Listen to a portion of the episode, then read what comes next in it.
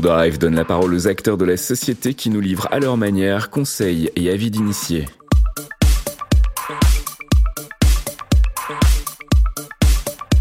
Ou Talk, c'est la discussion French Cloud. Bonjour à tous. On se retrouve aujourd'hui pour un épisode un peu particulier. En effet, OVH vient tout juste d'obtenir la qualification Secnum Cloud décernée par l'ANSI.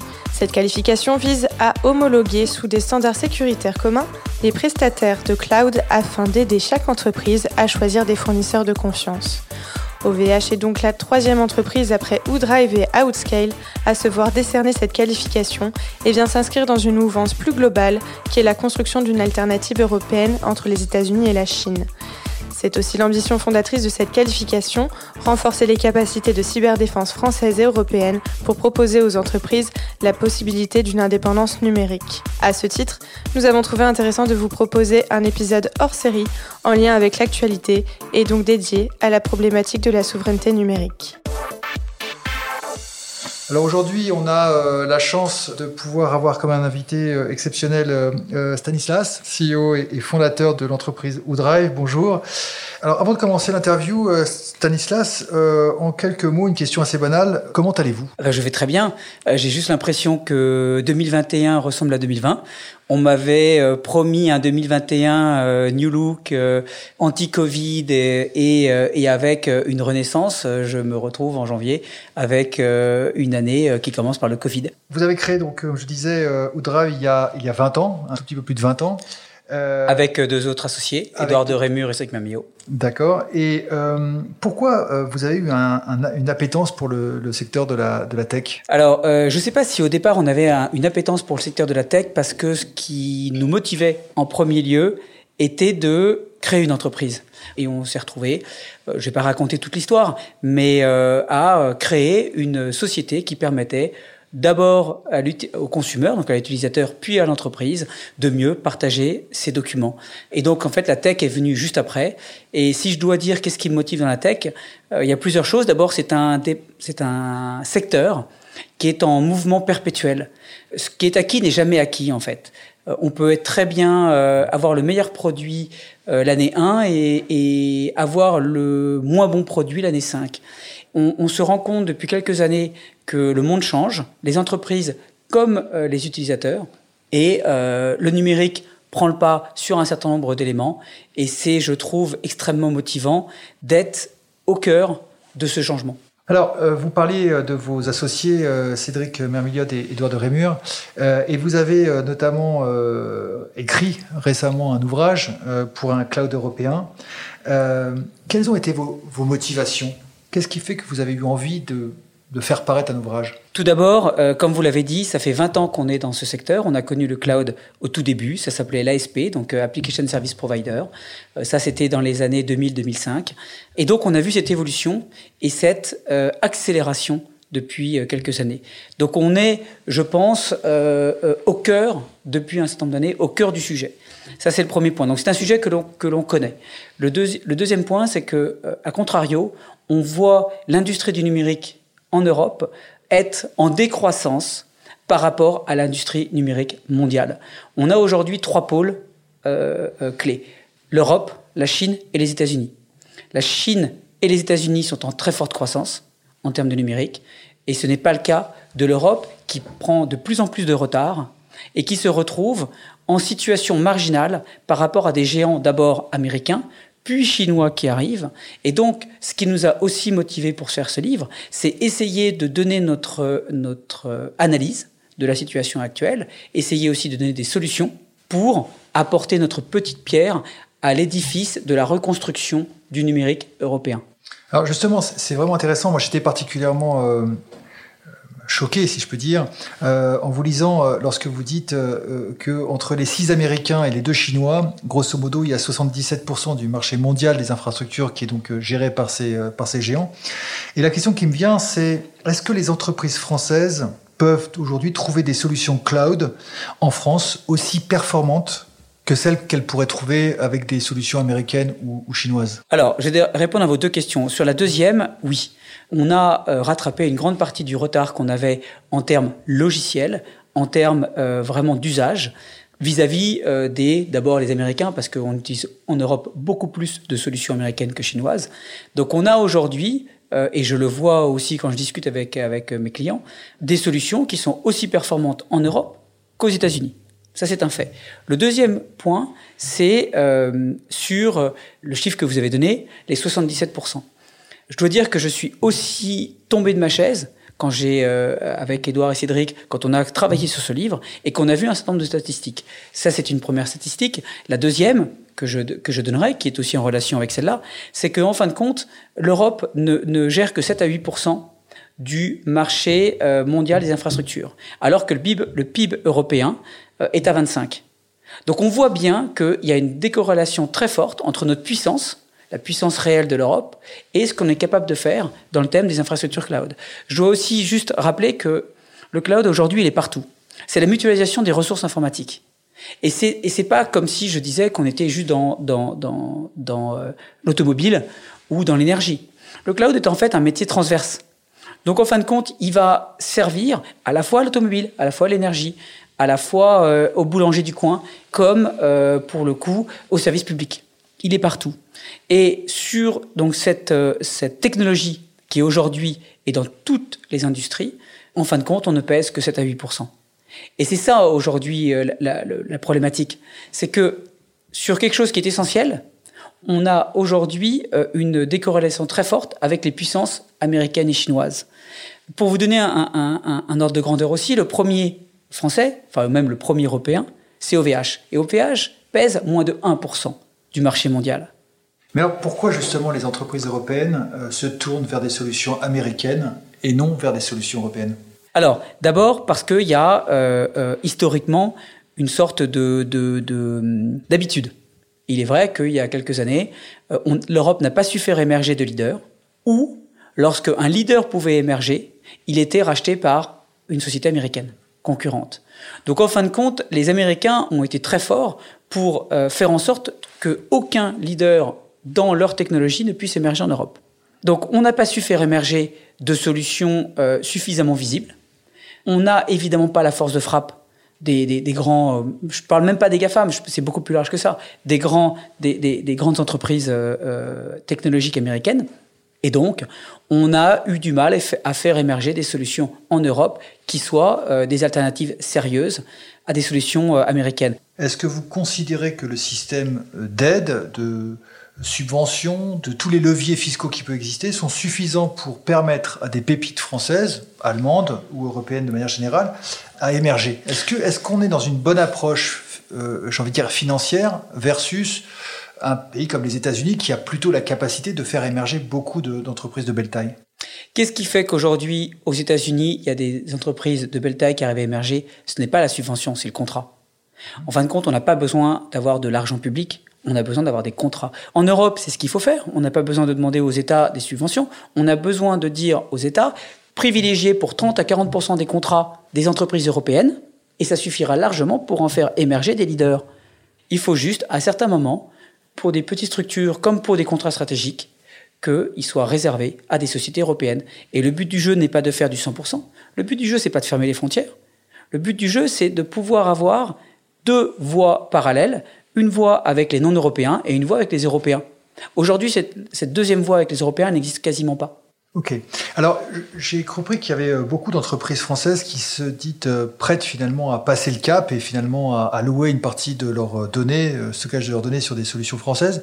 Selon vous, est-ce que le niveau de service qu'on a en France est aujourd'hui comparable à ceux qu'on peut trouver aux États-Unis, notamment dans tout ce qui est data center, puisqu'on sait que les Américains proposent des services complets en passant par des services packagés comme la messagerie, la bureautique, les espaces de stockage, etc. Donc, est-ce qu'aujourd'hui vous considérez que le package d'offres qu'on en a permettra vraiment aux entreprises françaises de définitivement concrétiser ce passage de cap entre la data américaine vers la data européenne Alors il y a plusieurs choses dans vos questions. D'abord, euh, je prendre la, le dernier point, c'est la data. Ok, après on passera sur le logiciel. La data, c'est l'élément le plus important. Et cette data, elle doit à un moment ou un autre être en Europe pour pouvoir faire en sorte que c'est l'Europe qui décide qui peut l'utiliser. Si cette data, elle n'est pas stockée en Europe, elle va être stockée donc sur euh, les serveurs américains, et donc ce sont eux qui décideront un moment ou un autre ce qu'ils peuvent en faire. Ils pourront très bien, pour le coup, la copier, ils pourront l'analyser, Et donc, c'est cette data. Je prends un, autre exemple sur la data de santé. On peut parler du Health Data Hub ou d'autres, mais on l'a vu avec le Covid, avec le vaccin. C'était chacun pour soi. C'est-à-dire que les Américains se sont pas dit ah on a des super données de santé, on va les partager avec vous et les Européens pareil. C'était la course pour savoir quel était celui qui allait avoir le premier vaccin et le premier qui a le vaccin, il décide ce qu'il en fait. Donc la data c'est clé et cette data aujourd'hui à 80% elle est stockée sur des euh, data centers américains. C'est vrai que vous avez raison. L'un des points forts des Américains c'est de packager un ensemble complet de logiciels. Donc en fin de compte vous avez tout intégré. Ça c'est peut-être encore quelque chose qui nous manque on n'a pas encore complètement euh, cette capacité à pouvoir, au sein d'une même solution, offrir une multitude de services. Alors, une des questions qu'a toujours opposé euh, le on-premises euh, avec le, cloud, c'est cette capacité à, pouvoir récupérer les données. Et, donc, la question que se pose beaucoup d'entreprises ou de décisionnaires d'entreprises, c'est OK, mais je suis prêt à passer sur un cloud français, mais comment je fais pour récupérer mes données? Est-ce que c'est facile de passer d'un cloud à un autre? Non, on, on va pas se leurrer, c'est, pas facile. La réversibilité, c'est un sujet complexe. Gaia X essaye, pour le coup, de résoudre ce, problème, mais on en parlera peut-être tout à l'heure. On est encore loin d'une solution parfaite. Euh, non, la réversibilité, c'est un vrai sujet, mais j'ai envie de dire que c'est un vrai sujet partout. Quel que soit le, point, quand vous décidez, je vais prendre un exemple, vous, et j'en parlais ce matin, vous avez euh, utilisé votre smartphone Apple depuis 5 ans, vous souhaitez passer sur Android. Vous y arrivez? Impossible. Vous devez racheter vos applications, vous devez retransférer. Il n'y a aucune capacité de réversibilité simple. Il y a peut-être des solutions qui existent, mais ce pas des solutions qui sont proposées par ces, par ces gens-là. Donc, c'est compliqué. Encore une fois, le but du jeu, c'est pas obligatoirement de dire aux entreprises européennes, utilisez les solutions européennes à 100%. C'est juste de dire, vous ne pouvez pas faire 90-10, faites 50-50. Et dans ces cas-là, la réversibilité déjà est un peu moins importante parce que le but du jeu, c'est de faire émerger une deuxième pour le coup, euh, couche, qui sera avec des solutions euh, européennes. Merci. Alors, je voudrais qu'on aborde un autre thème. Vous en avez parlé euh, dans, vos premières phrases d'introduction. C'est évidemment le, Covid, le coronavirus. selon vous, est-ce qu'il est déclencheur du futur grand, de futurs grands changements en ce qui concerne le stockage des données en Europe? Non, je ne suis pas sûr que ça soit un déclencheur sur, sur la numéro, enfin, sur l'émergence d'une force numérique européenne. Euh, je pense que ça, ça, ça, accélère la digitalisation des entreprises. Ça, c'est sûr. On l'a vu, euh, on l'a tous vu, subi et vécu. Ça va imposer, pour le coup, de peut-être réfléchir plus rapidement aux risques que cette digitalisation peut entraîner. On a parlé évidemment de la santé. Euh, ça, c'était un élément très important. On va parler de la souveraineté. On peut parler même de, nos libertés euh, je prends, je prends un, exemple. On a des valeurs communes en Europe. On a des valeurs de, de, On dit toujours que les données personnelles ne pourront jamais être utilisées à des fins politiques ou commerciales. ça, c'est un élément important. Il y a le RGPD derrière. On voit ce qui se passe aux États-Unis. C'est tout le contraire. Donc, euh, on a des valeurs communes qu'on souhaite garder, mais on ne pourra les garder que si on a la donnée. Donc, je pense que, cette, cette accélération, ce coronavirus, doit nous pousser à aller beaucoup plus vite. Le temps Internet est, dix fois plus rapide que le temps politique. Et ce qui nous a beaucoup manqué dans, dans, dans nos combats pour faire émerger cette force euh, européenne, c'est ce temps. Parce que au moment où on commence à, se, à, se, à prendre un sujet, à le traiter, à se rendre compte qu'il y a un problème, et éventuellement à sanctionner, il peut se passer 5 ou 10 ans. En 5 ou 10 ans, la boîte que vous voulez sanctionner, que ce soit un des grands américains, grands chinois ou qui vous voulez, c'est plus le même groupe. Et puis les 100, les 100 millions d'euros que vous allez lui demander, mais c'est même pas l'épaisseur du trait de, son bénéfice. Donc, c'est pas comme ça qu'il faut jouer. Il faut, il faut être maintenant en avance.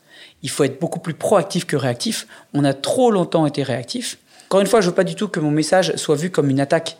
Mon message, il est, il est pas contre quelqu'un. Il est pour quelqu'un. Et pour quelqu'un, c'est pour l'Europe. Donc, je suis pas contre euh, les Chinois ou contre les Américains. Je dis juste que, de manière logique et sensée, on doit avoir une puissance numérique en Europe. Pourquoi la prise de conscience quant au stockage et à la sécurisation des données sensibles prend autant de temps en Europe? Pourquoi finalement cet actif, ce, cette, cette, cette, propriété intangible, on a du mal à la mettre à sa juste place, euh, comme vous nous l'expliquez tout à l'heure? L'utilisation des données personnelles, vous ne le voyez pas. Quand on vous fait un profiling, quand on se dit euh, comment est Stéphane, comment est Stanislas, qu'on arrive à analyser, qu'on arrive à... Parce que bien souvent, une donnée seule n'a pas vraiment beaucoup de valeur. Euh, mais quand vous commencez à pouvoir les agréger et vous pouvez commencer à reconstituer un profil. C'est extrêmement dangereux. Je parlais de politique. C'est pas une donnée qui va vous aider à mieux comprendre le profil politique d'un citoyen euh, européen. C'est l'ensemble de ces données-là. Donc, je pense que qu'il y avait la connaissance de cette problématique depuis de nombreuses années. Depuis 2-3 ans, on a un ministre en, la personne de Bruno Le Maire qui est tout à fait au courant de ce qui se passe. ok parce que j'ai pu assister à des réunions avec lui euh, et je peux vous dire qu'il est au courant et qu'il essaie de faire bouger les choses, ce qui est quand même très positif. On a aussi donc euh, Cédric O qui, qui est là euh, pour essayer aussi de faire émerger une, une, une, puissance française dans, dans, le domaine du numérique. Mais ça prend du temps. Est-ce que vous pensez justement que l'invalidation du Privacy Shield finalement va donner des opportunités, un nouvel élan à ce que toutes les données soient en Europe et que l'Europe réagisse finalement euh, pour combattre ça? Je suis un éternel, un éternel optimiste, donc j'ai envie d'y croire. Mais j'ai euh, une autre partie de mon cerveau qui me dit que ça va être compliqué. J'espère que, comme vous le dites, le Privacy Shield, comme le coronavirus, comme ces éléments qui nous arrivent aujourd'hui, comme le, euh, le Health Data Hub, qui aussi était au départ, dont le contrat a été validé euh, par Microsoft et qui en fin de compte a été invalidé aussi et qui va revenir en appel d'offres, euh, tous ces petits éléments-là, ce sont plein de, alors, ce sont plein de petits événements, mais j'ai tendance à dire aussi que euh, les, les grandes choses arrivent souvent par des petites choses. Et donc, il faut commencer par là, mais il va falloir quand même aller vite. Vous avez évoqué euh, tout à l'heure euh, le projet euh, Gaia X, et puis je repense à, ce que disait Cédrico, hein, la bataille contre les géants américains ne pourra, être, ne pourra pas s'effectuer seule, les acteurs du numérique européen vont devoir se serrer les coudes.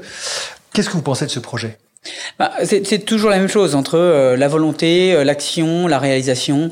Moi, je pense que d'abord, c'était c'est une bonne initiative. D'abord, c'est une bonne initiative de rassembler les Européens sur un sujet commun. Gaia X est un sujet intéressant. Euh, c'est de pouvoir interconnecter un certain nombre d'acteurs européens. Maintenant que ce projet est lancé, selon vous, quelles sont les, conditions pour que ça marche? Bah, En fait, ça dépend, ça dépend de qu'est-ce qu'on veut.